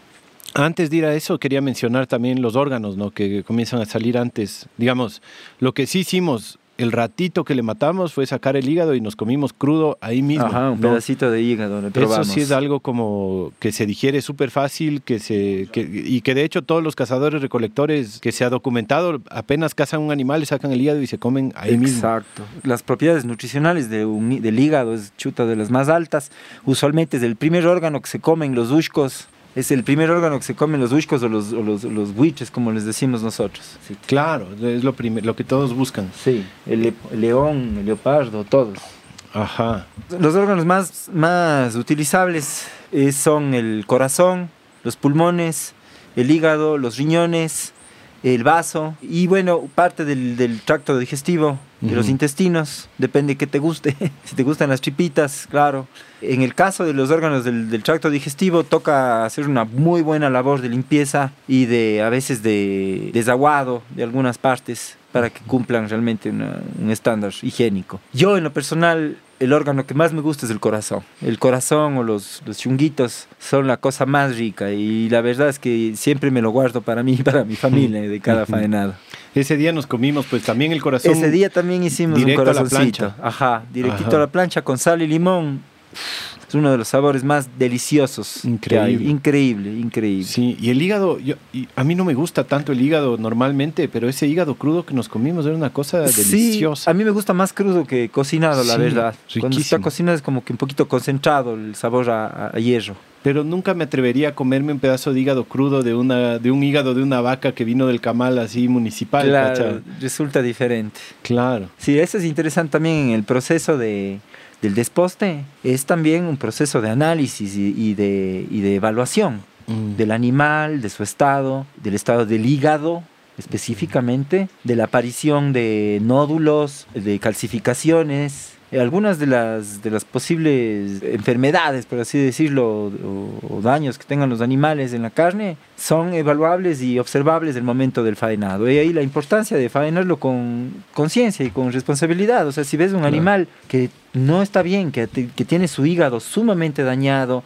que tiene nódulos por todos sus tejidos y que obviamente tenía una, una malfunción o una malformación, hay que considerar su consumo. Entonces, ese es también el trabajo un poco del faenador y del, y del seleccionador del alimento, ¿no? El escoger lo bueno. De ahí, bueno, claro, poco a poco ya una vez eh, despellejado el animal, si es que es necesario, en el caso del chancho chamuscado, se visera el animal, se les retira los órganos, se guarda lo que se necesita y se le divide, si son animales grandes, se les divide en dos canales que son, es como cortarles simétricamente a lo largo del eje longitudinal del animal, lo cual esas piezas son las que se deja madurar. Se deja madurar en un ámbito frío, eh, fresco, durante un día o dos, depende un poco de la temperatura, la humedad ambiental y el momento en que la carne ya se tonifica y adquiere cierta consistencia, se procede al desposte o a la separación de las piezas, de los, para a su vez trabajar en lo que se necesiten, si es haciendo cortes o en el caso de la charcutería pasando a la, a la salazón que es la, la preservación inicial del, de las piezas, ¿no? De las piezas de carne. ¿Tú todo, incluso lo que vas a ahumar, primero le dejas en salmuera? Cuando voy a preservar, a curar, siempre pongo en salmuera. Cuando voy a hacer cortes para empacar al vacío y vender como cortes de carne, eso no. Eso solo es carne madurada. Ya. ¿Y si es que vas a curar, primero salmuera? Sí, primero en la salmuera y bajo presión. La salazón, la salazón como le llaman los españoles, es la saturación de una pieza de carne y grasa, muchas veces, aunque la grasa no, no se satura, solo la carne, con sal. ¿sí? La sal es el inhibidor natural de todas las, de todas las bacterias de la putrefacción y bla, bla, bla. Ahora, para eso es importante, primero, que la carne haya estado bien drenada, bien drenada, es decir, que conserve lo mínimo de humedad propia que tenía y que la cantidad de sal que le prodiga sea la, la adecuada. Porque puede ser demasiado sal, la sal siempre te va a preservar, pero puede preservar en exceso. Entonces eh, el, sabor salado en exceso ya no es adecuado. Pero ¿y cómo le quitas la humedad a la carne? ¿Cómo perdió su humedad? Correcto, la, humedad, verás, el, tejido vivo, cuando estaba vivo el, tejido, tenía una temperatura de unos 37, 38 grados centígrados, ¿no es cierto? El momento en que tú le retiras todo el cuero o le abres la cavidad abdominal y torácica, hay como una apertura de esta cápsula que está a 37 grados centígrados a una temperatura externa que es menor. Entonces inmediatamente se da una transferencia de calor entre toda la parte interna de las cavidades torácica y abdominal y el ambiente exterior a través de una evapotranspiración. Esa es la mayor cantidad. No, no la mayor cantidad, es la segunda mayor cantidad de evapotranspiración que se da o de pérdida de humedad. La primera es a través de la sangre y a través del drenaje que por gravedad, al estar el animal colgado y con sus vías de escape, la aorta y la carótida abiertas, comienzan todos los fluidos hacia abajo y todos se canalizan a través de tejidos linfáticos, las carótidas, el tracto, el mismo tracto digestivo queda abierto y, dispuesto para que salga. En algunas veces, si el animal no había estado bajo ayuno y tenía algo de rumen o de alimento en su tracto digestivo, suele caer también a través del tracto digestivo de la que es cortada el momento del degüey. Entonces, de esa manera, drenas drenas y drenas. Y como una esponja, somos esponja, los seres vivos, sobre todo los mamíferos superiores, somos esponjitas de carne. Entonces ya viene la salazón, le tienes que sumergir en una cantidad correcta de agua una cantidad correcta, una dosificación correcta, aproximadamente desde el 3% de sal por kilogramo de carne. Esa es una estándar para la carne de chanchos. Depende, en realidad depende un poco las, las, las, dosificaciones, dependen un poco de qué tipo de carne. Por ejemplo, las carnes, las carnes con alto contenido de lípidos, de grasas, requieren menos sal, porque la grasa no se satura con sal, no, no se quedan los, las sales no se quedan en la grasa, se quedan solo en la proteína. Entonces depende mucho de qué pieza estás usando, si es para un tocino o si es para un jamón de lomo puro cosas así, entonces depende un poco la, dosificación. Eso depende también si es, una si es una salmorización en líquido o es en seco. En mi caso yo hago un salmorado en seco y con presión. Entonces le, le aplico piedras de mármol sobre envases en la carne y de esa manera ayudo y promuevo a que se drene más aún los Ah. líquidos de, la, de los tejidos. O sea, se sumerge al final en su propio líquido Se con sal. termina sumergidos en sus propios líquidos que expulsan con sal. ¿Cómo se hace con un chucrut, digamos? Como se hace con un chucro, es exactamente el mismo método de preservación ancestral y más conocido que tengamos. Ya, y después de eso decides si es que la ahumas. Después o- de eso, les dejo unos días en, en- en salmuera, dependiendo del ancho de la pieza, del tamaño de la pieza. Hay piezas complejas, es que tienen huesos en los que se necesita inyectar. Yo casi no trabajo con piezas que se necesite demasiado trabajo por seguridad, justamente por sanidad. Mm. Es más posible y es mucho más factible que una pieza a la que no le llegaste a salar en su totalidad se dañe. Entonces por eso hay que tratar de siempre trabajar con piezas manejables, en las que puedas hurgarles y chequearles hasta el mínimo punto y que cualquier aparición de cualquier anormalidad sea súper evidente. Lo que no pasa, por ejemplo, en una pierna entera de chancho que requiere una instalación un poquito más amplia y presiones y trabajo continuo para salmuerar hasta sus, todos sus recodos. Mm. Entonces, por eso yo trabajo con piezas chicas. Es artesanal, o sea, es tratando de, de hacer lograble lo, O sea, tú una pierna de chancho, por ejemplo, yo le, primero le le, cortas. despiezo, le saco los huesos, Ajá. le saco los huesos y dejo solo la carne y trabajo solo con la carne. He, he probado y he, y he hecho piezas enteras y la experiencia no me ha, no me ha resultado positiva. Siempre existen zonas y, y recodos de- en, en los huesos, en las coyunturas, en las que si no llega el- la salmuera se puede generar un punto de putrefacción que daña toda la pieza. Entonces, menos es más. Claro. Las bacterias son cosas serias. ¿no? Sí, sí, ahí hay que tener cuidado. Sí. Hay que tener cuidado porque, claro, en, el- en la charcutería y en la carnicería existen peligros tangibles como el botulismo, Salmonellosis, la falta de higiene. En su mayoría, por eso hay que ser un poco prolijo en la, en la- en la higiene del espacio donde se trabaja, las herramientas con las que trabajas y el entorno. Hay que a veces ser un poquito meticuloso en el aspecto de la higiene.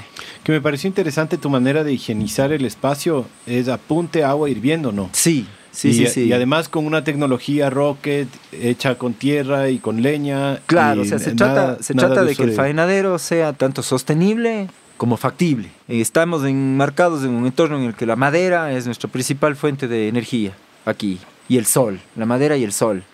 Tenemos agua corriente, entonces un poco la- el, el sentido era lograr un sistema que optimice esos recursos a través de una manera local, completamente fácil y, y tradicional, como lo es una buena, una buena cocina rocket eh, adecuada junto con un caldero de calentamiento de agua, del cual se obtiene el agua para la limpieza y para el, posterior arreglo de todo el faenadero. Entonces, claro, llegar a sistematizar esas cosas toma su tiempo, toca pensarles un poquito en una escala un poquito más allá de la doméstica, pero sin perder la, factibilidad de que se puede hacer.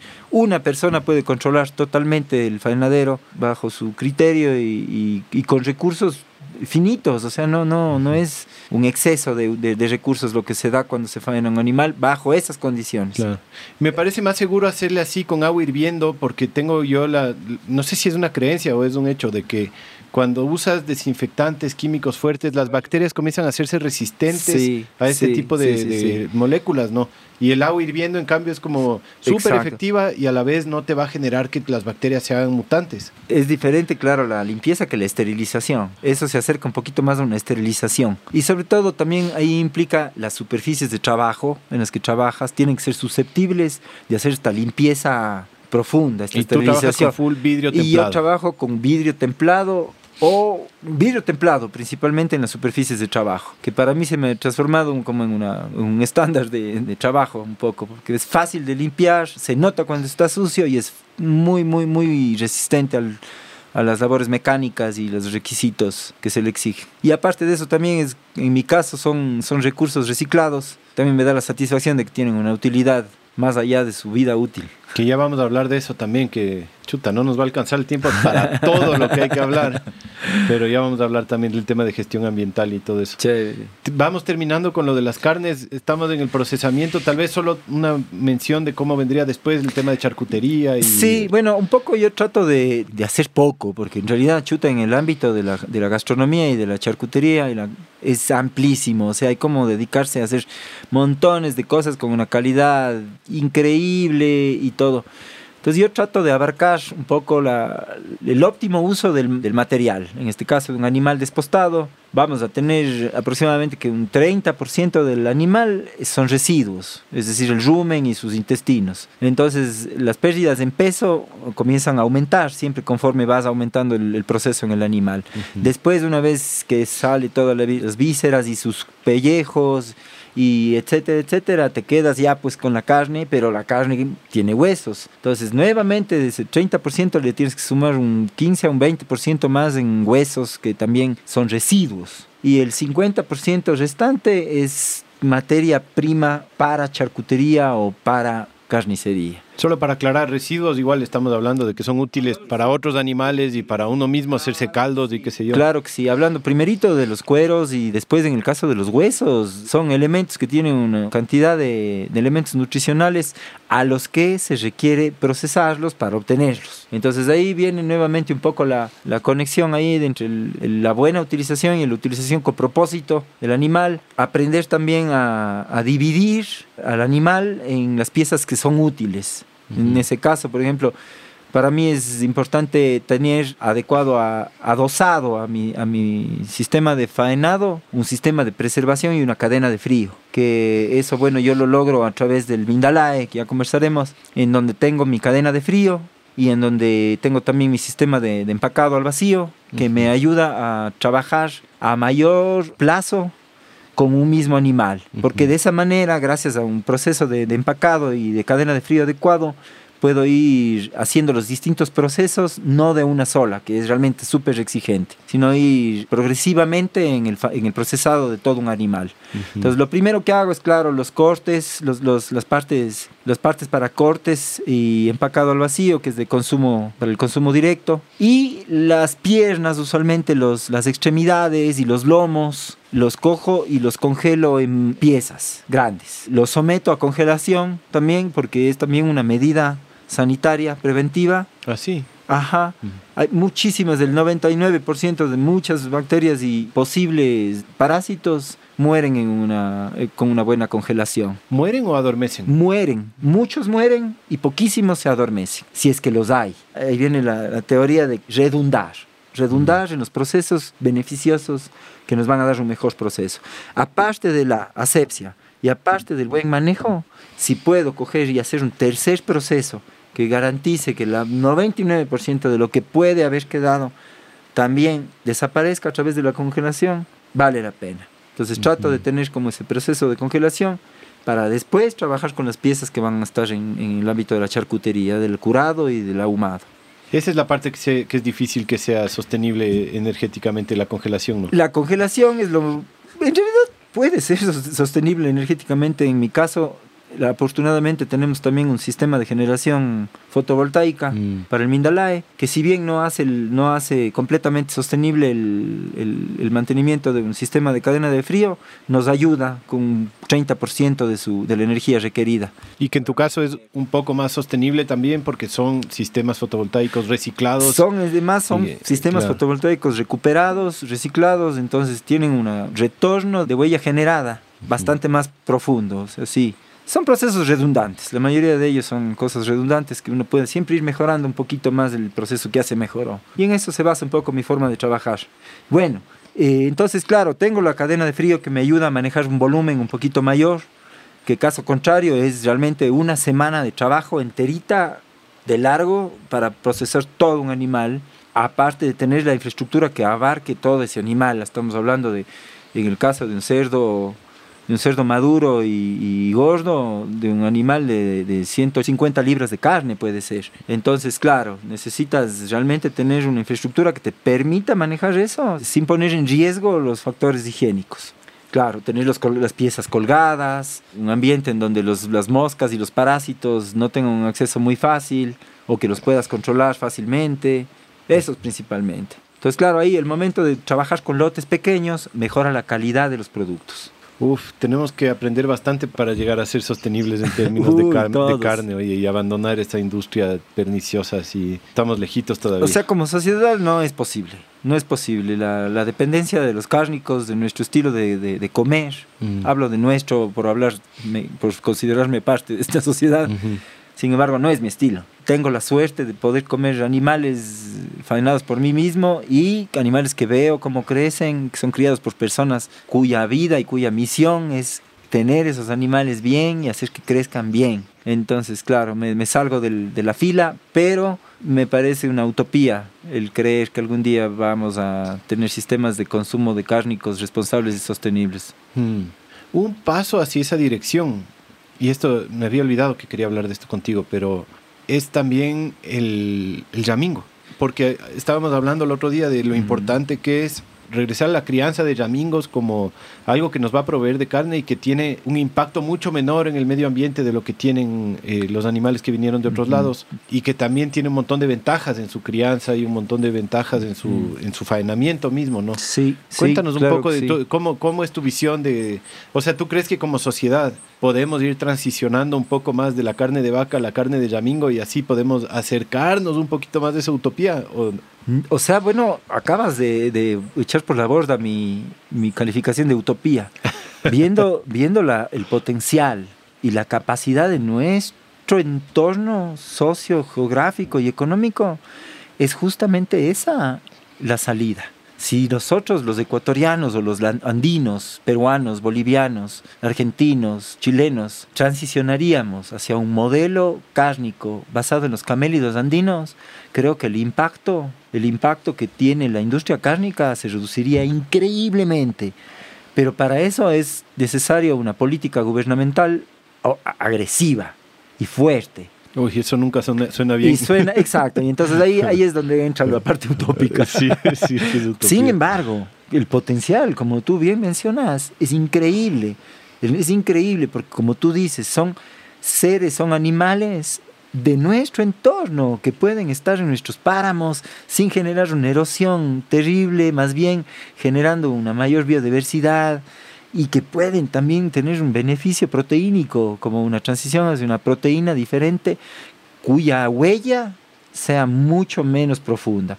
Va a tener una huella, claro que sí, todas las producciones a gran escala lo tendrían, pero tomando en cuenta los beneficios que tienen los camélidos andinos, como tú dices, en la, que no erosionan el terreno, que son de manejo local, que ayudan a la economía local, que producen además productos residuales positivos, como la lana de alpaca. El pelo. El pelo, perdón. El, pelo, de la fibra de alpaca.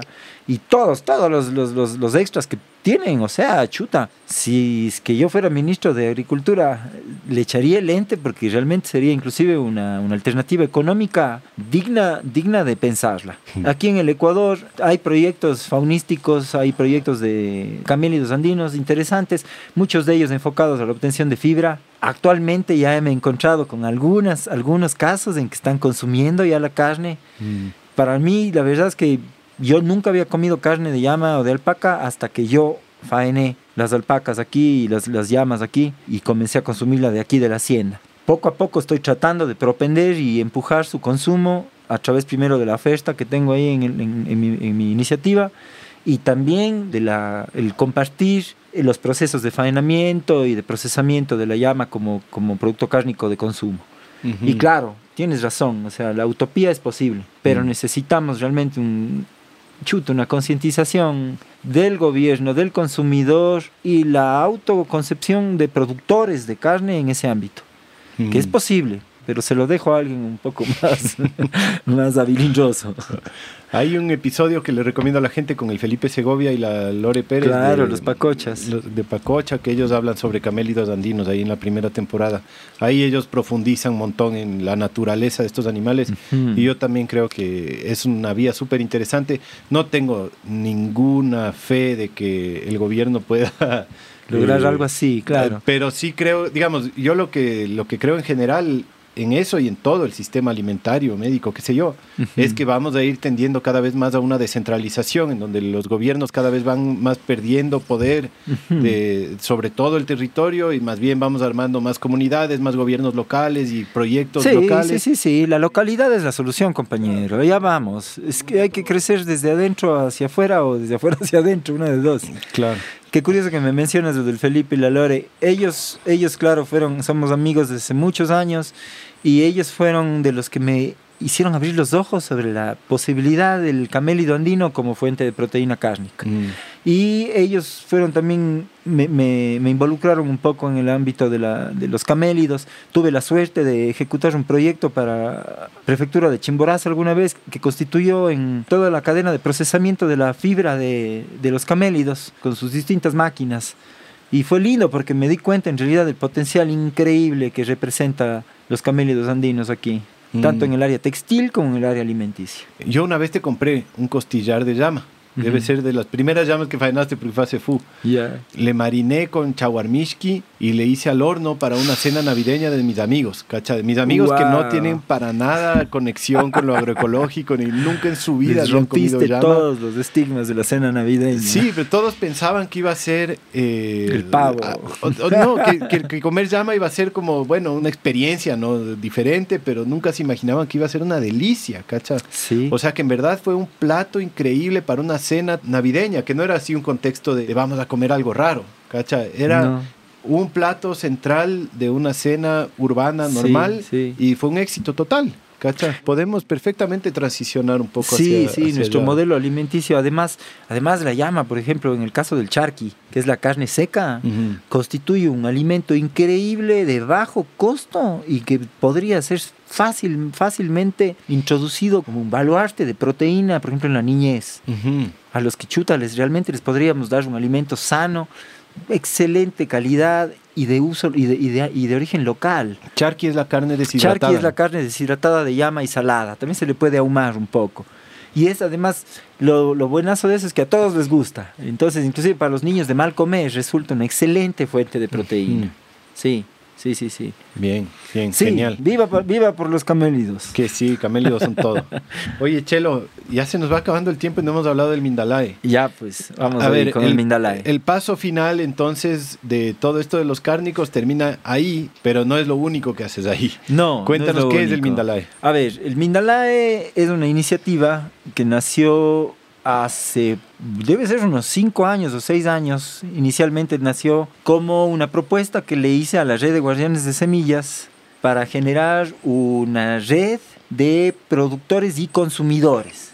Entonces, el asunto era ahí un poco crear un modelo de gestión de los productos que se, que se generaban en las personas asociadas a la red de guardianes de semillas para generar como un hub, una bodega de productos con un enfoque hacia la comercialización y al autoconsumo.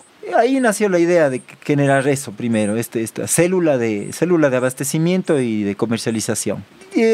Para mí fue interesante el compartir esto con un colectivo y a la vez también fue, no frustrante, pero me hizo ver que los procesos muchas veces cuando se colectivizan sin tener un grado de tangibilidad, generan mucha dificultad para su concreción. Se generan demasiadas interacciones o puntos de vista o perspectivas sobre temas que en realidad deben ser pragmáticos y eficaces. Entonces se puede subjetivizar mucho N procesos, muchas cosas. Y creo que un poco fue eso, tal vez el hecho de que no fluyó en el, en el ámbito de un colectivo. Sin embargo, la idea como tal estaba, estaba en mi cabeza y cuando fue la primera huelga, la- el primer paro indígena, que creo que fue el- tal vez el más fuerte que yo recuerde, 2019. en el 2019, decidí comenzar con el Mindalae, que es a la larga un punto de abastecimiento, procesamiento y comercialización de los productos que yo hago.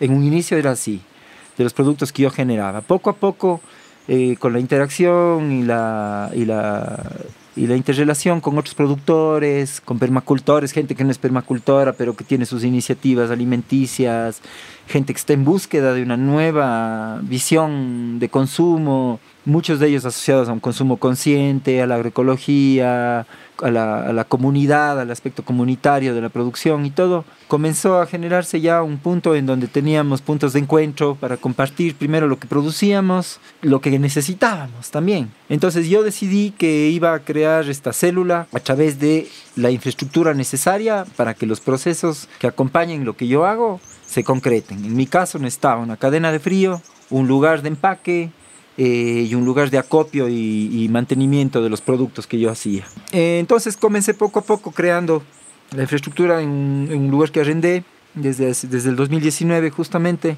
y poco a poco se fue acoplando también a la, a la necesidad de otros productos, víveres, de primera necesidad, granos, harinas, bebidas, mermeladas y bla, bla, bla. Cosas que a veces las personas que tenemos una producción autónoma y un poquito sostenible nos dedicamos a hacer como parte de nuestra alimentación, la fabricación de, de la preservación, la preservación de muchas cosas. En mi caso también siempre me atrajo mucho la deshidratación de las frutas. Entonces también poco a poco fuimos implementando ahí espacios ahí de productividad, en este caso un deshidratador solar y a la vez que nos acopiábamos de, fruta y de productos, también tratábamos de alargar su preservabilidad y su valor agregado, dándole, por ejemplo, un proceso de, de, secación. Y así, poco a poco se fueron encadenando necesidades con propuestas. Y estos deshidratadores que tú haces son con unos pallets y con vidrio templado que también resultó que te convertiste en un gestor ambiental de, productos reciclados. Ahí, viene, ahí viene el aspecto de la gestión ambiental. La gestión ambiental en mi caso comenzó cuando comencé a construir la casa. Al comenzar a construir la casa, las, las premisas que regían la construcción de nuestra casa eran el uso de los materiales locales, la minimización de, de la deuda para construir esa casa y el uso y reuso de materiales útiles de alta gama en la mayoría de ellos. En mis avatares, por ahí, en mis movimientos de, conseguir los materiales y todo, me fui contactando con distintos suministros de algunos productos, especialmente en el caso del vidrio, el vidrio templado. Yo, como ingeniero mecánico, me, me interesé siempre en los materiales y claro, entiendo un poco sus características, sus propiedades, sus capacidades. Y en el caso del vidrio templado es un material que tiene una altísima, altísima, altísima inversión de tecnología y energía en su fabricación y da como resultado un material de alta gama que son en realidad vitrocerámicos, alta resistencia al impacto, alta resistencia mecánica, son súper buenos aislantes termoacústicos, en fin, es un elemento que te sirve para largo y para un trabajo heavy duty. Entonces comencé a usar los vidrios como parte de los vidrios reciclados. Encontré una fábrica en donde me, me vendían un cargamento de vidrios reciclados, los, los residuos de sus vidrios que no lograban comercializar y todo. Y comencé a encontrarles usos. Y entre esos usos, los primeros usos que le encontré fue que eran unos excelentes captadores de luz solar, de radiación. Cuando estaban, por ejemplo, pintados de negro mate en uno de sus lados, funcionaban como un colector solar, que a su vez podía ser redirigidos a través de otro vidrio ese calor para generar un sistema de, calefacción forzada o convección, o convección forzada solo por, por, por, por gravedad y que servían para deshidratar fruta o cualquier elemento con humedad. Carne también, tú puedes hacer char claro sí, el charqui se, un tiempo yo hacía el, el charqui casi solo solar. Después cuando ya le hice, hice ahumadito y me gustó más, ya comencé a hacer más ahumado. Pero la carne de llama tiene tan baja proporción de grasa y de humedad, es altísima fibra, súper más fibrosa que la carne de chancho. Entonces solo necesita estar salada y un poco de, de, de, clima adecuado para que se seque rapidísimo. Entonces una belleza la carne de llama, también para preservarse. Ojo, otro plus. Y bueno, estaban los vidrios templados en el lugar en donde escogí poner esta célula de, abastecimiento, el Mindalae es justamente, está ubicada en la vía al oriente, a 100 metros del redondel de Palugo, que es uno de los, de los puntos de tránsito más intensos del, del país. Entrada al oriente petrolero, te puedes ir al norte, a Quito, al sur. Estamos a 20 minutos de Puembo, a media hora de, de Tumbaco y todo. Entonces hay un gran, gran flujo de camiones con pallets poco a poco me di cuenta que los camiones entran con pallets y con productos del aeropuerto y de salida querían salir y dejar los pallets o zafar de los pallets que en los que venían sus productos. Muchos de ellos eran en excelente estado, nuevos, de productos nuevos, el paletizado es muy utilizado en la industria. Entonces comencé a verle a los pallets y a todos los residuos, usualmente de construcción, como una opción para la esencia o para el material del que quería hacer este lugar, que es el Mindalae que ha ido mutando, ha ido, ha ido evolucionando también, pasó de ser el punto de, de acopio de, de, comida, de fruta y el punto de procesamiento y de la cadena de frío, a adquirir como un, aspecto también de, de, regeneración social y urbana. Entonces, en el espacio en el que estamos ubicados, hemos ido implementando poco a poco una, un, un, modelo de economía circular, que es en el, el, en el que tratamos de generar un espacio atractivo para la visita, pero que genere una experiencia diferente en el visitante, que le ponga en contacto con, con la existencia de los residuos y con la posibilidad de que estos sean útiles y es más positivos. Todo esto encadenado con un manejo de, de la naturaleza a la larga, que es la producción de plantas. En ese caso tenemos también un vivero, que es la excusa para tener una gran compostera, la cual nos nutre con su tierrita y que nos da también el material para ir generando un ambiente y una naturaleza transversal en todo el espacio. ¿Y esa compostera se nutre de residuos orgánicos? Se nutre de, residuos orgánicos de... jardinería, de tuembo, de tumbaco, de cumbayá, que nos entregan semanalmente unos dos camiones de, de residuos orgánicos que estamos, una parte va para un relleno agroecológico que estamos haciendo en la quebrada posterior y la otra parte para un sistema de compostaje continuo. Entonces a través de eso ya tenemos la materia prima para el vivero y en el vivero nos damos lija usando todas las semillas y todo lo que podemos sacar de patas y de, sembrar, ¿no? porque a la larga ahí es más fácil la cosa, pero es el tiempito de dedicarse.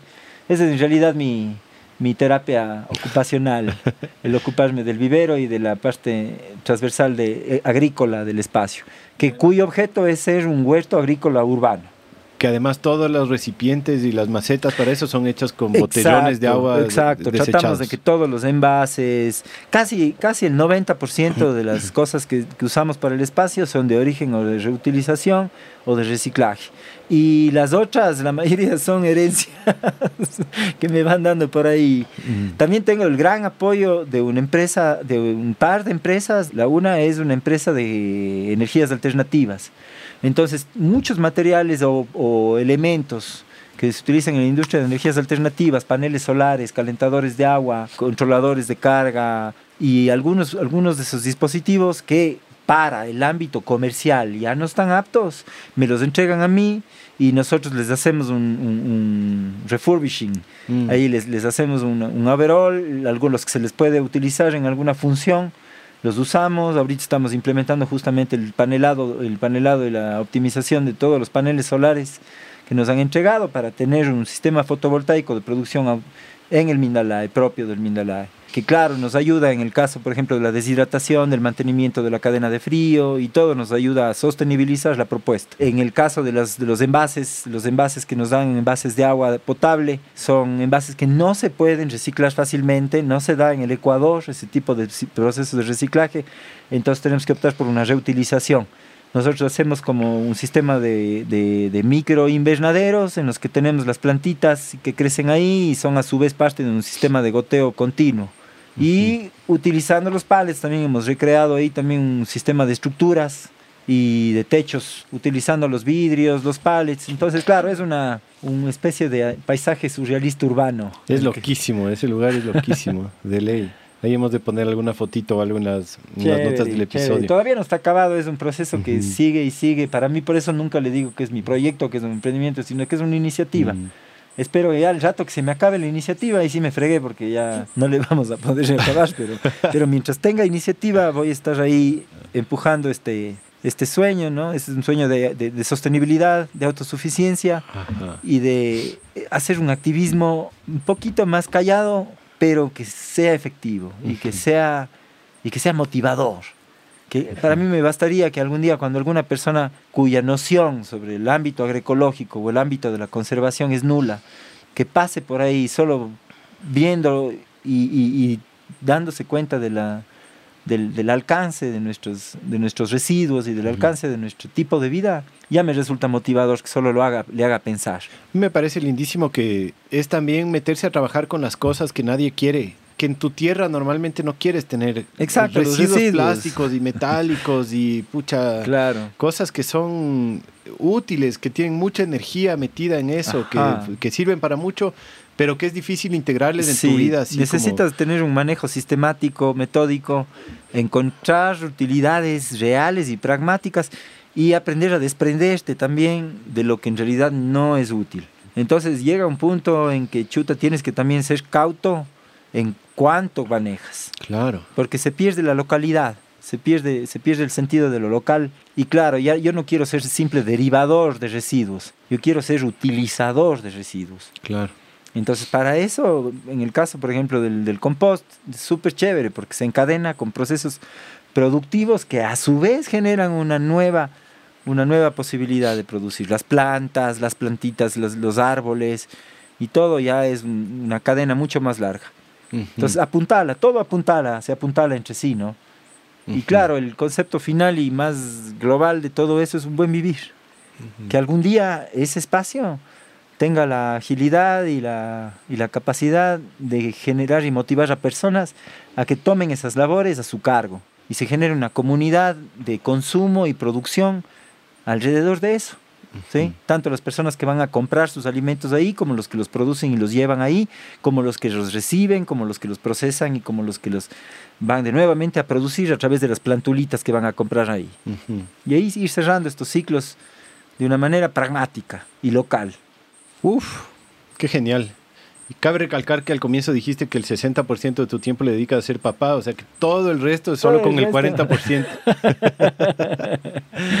qué bien, qué bien, Chelito. Eh, gracias, loco. Muchas gracias por, contarnos todo lo que nos has contado y más que nada por hacer todo lo que haces.